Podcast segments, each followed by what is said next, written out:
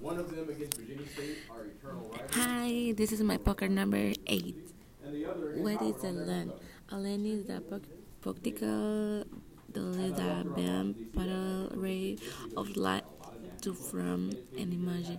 Why do we use lens? Lenses are used to focus light.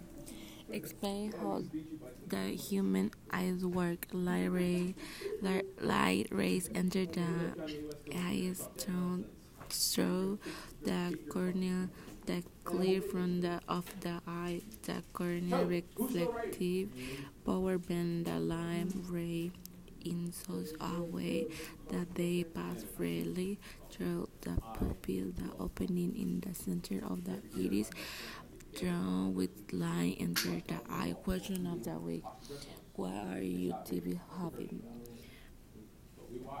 Um, it's always too much to to be uh, TV because lunchtime is working in high school.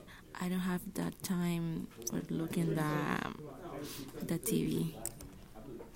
Thank you.